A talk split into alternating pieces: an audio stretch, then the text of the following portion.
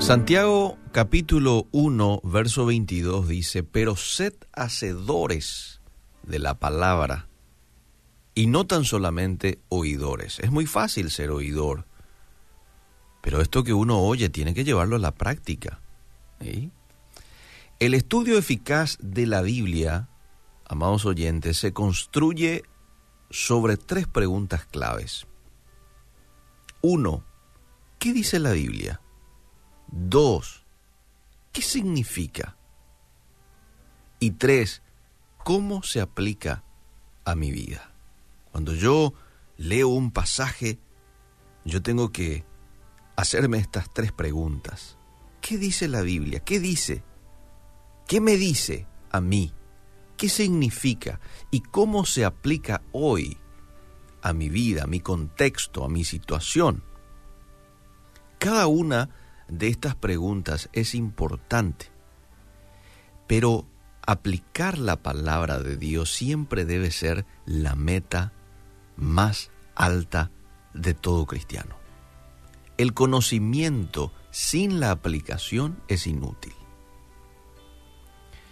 Tanto el Antiguo Testamento como el, Nuevo Testamento se enfatiza acerca de la importancia de aplicar la escritura. Por ejemplo, justo antes de guiar a los israelitas a la tierra prometida, Josué recibió una instrucción un mensaje de parte de Dios. Y esto está en Josué capítulo 1, verso 8. ¿Qué le dice Dios a Josué en esa ocasión? Le dice, nunca se apartará de tu boca este libro de la ley, sino que de día y de noche,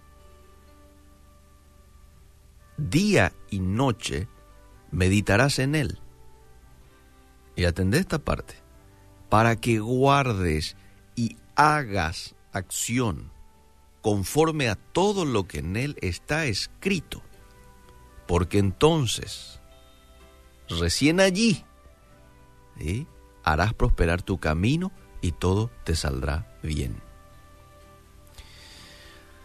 Que nunca se aparte de tu boca los mandamientos de esta ley medítalo, ¿sí? mente, día y noche, y luego acción, y hace, para que hagas conforme a todo lo que en él está escrito, porque entonces harás prosperar tu camino y todo te saldrá bien. Este es un mandato a ser un hacedor de la palabra. Uno que recibe, estudia y comprende la escritura, luego la aplica a cada aspecto de su vida. Esa fue la clave para el éxito asombroso de Josué. Esa es la clave para el éxito de nuestras vidas. Conocer la palabra de Dios, meditar en ella día y noche, hablar la palabra de Dios, esto es muy importante, de aquí que es muy bueno, muy útil aprenderme textos de la Biblia de memoria. Algunos aprenden un versículo por día, genial, otros un versículo por semana, un versículo por mes, como sea, pero aprendete textos de la Biblia y repetilo. Es muy importante.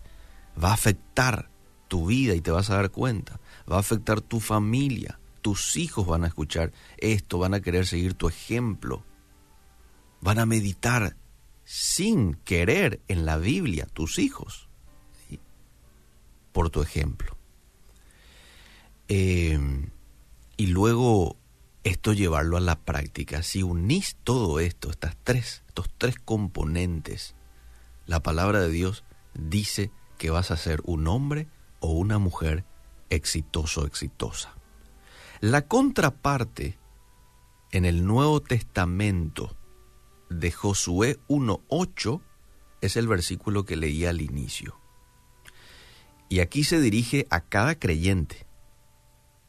En Josué 1.8 es a Josué, y claro, yo lo puedo tomar a mi vida también. Y aquí en Santiago 1.22 es para los cristianos, es para todos.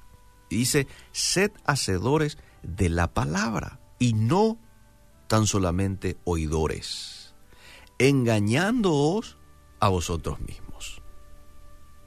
No es suficiente escuchar la palabra de Dios. Debes hacer lo que dice. Debes llevarlo a la acción. Aquí la frase hacedor de la palabra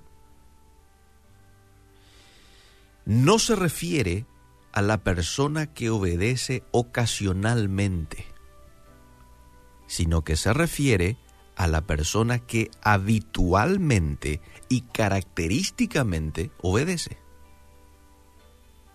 Eso es lo que significa hacedor de la palabra. Una cosa es correr en una carrera y otra cosa es ser un corredor. Una cosa es enseñar una clase, porque quizás el maestro eh, faltó y bueno, te dice, che, podés suplirme y vos te preparás y te vas a enseñar esa clase. Pero eso no quiere decir que yo sea un maestro. Fui ocasionalmente a enseñar. Pero otra cosa es ser maestro, hacer algo de manera habitual, de manera característica.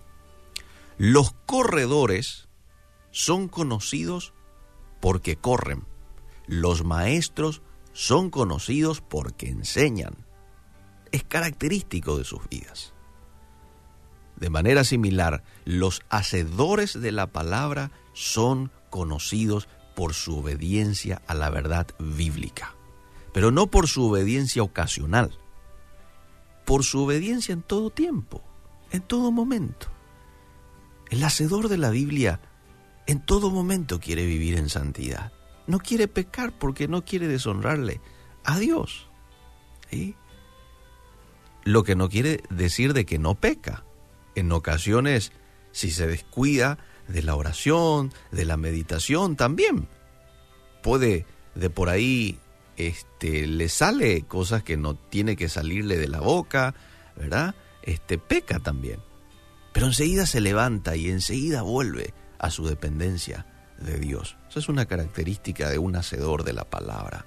Nunca te vayas a contentar, amable oyente, con ser solamente un oidor de la palabra, sino ser un hacedor en la vida cristiana. El que diga yo le amo a Cristo, es muy fácil decir yo le amo a Cristo, te amo Señor, sos el centro de mi vida. ¿eh? Pero eso no significa nada para Jesús. ¿Sabes cuándo significa para Jesús que realmente le amás cuando le obedeces a lo que Él dice. Sí, está en Juan 14, 21. Palabras de Jesús. El que tiene mis mandamientos, el que conoce mis mandamientos, el que sabe de memoria mis mandamientos, estoy parafraseando un poco este versículo, y los guarda y los practica y los obedece y los lleva a la acción. Son connotaciones de guardar. Ese es el que me ama. Y el que me ama será amado por mi Padre, y yo le amaré y me manifestaré a él. Dos cosas importantes que van a demostrar que realmente amo a Dios, que realmente amo a Jesús. Conocer sus mandamientos conocer qué es lo que quiere, qué es lo que espera, qué expectativa tiene de mi vida y hacer, guardar, llevarlo a la acción. Es lo que finalmente va a decirle a Jesús que yo lo amo. Que Dios nos ayude a poder ser buenos oidores, buenos conocedores, pero también buenos hacedores de la palabra de Dios. Gracias por tu palabra en esta mañana. Creo que todos procuramos ser oidores y buenos oidores, Señor, pero ahora ayúdanos a ser buenos hacedores, a llevar a la práctica aquello que conocemos de la Biblia, aquello que conocemos de tus mandamientos. Gracias porque tú estás para ayudarnos. El Espíritu Santo nos acompaña en todo momento y es Él el que nos capacita para poder llevarlo a la acción todo aquello que conocemos de tu palabra. Gracias por tu presencia que nunca nos abandona. En el nombre de Jesús. Amén y amén.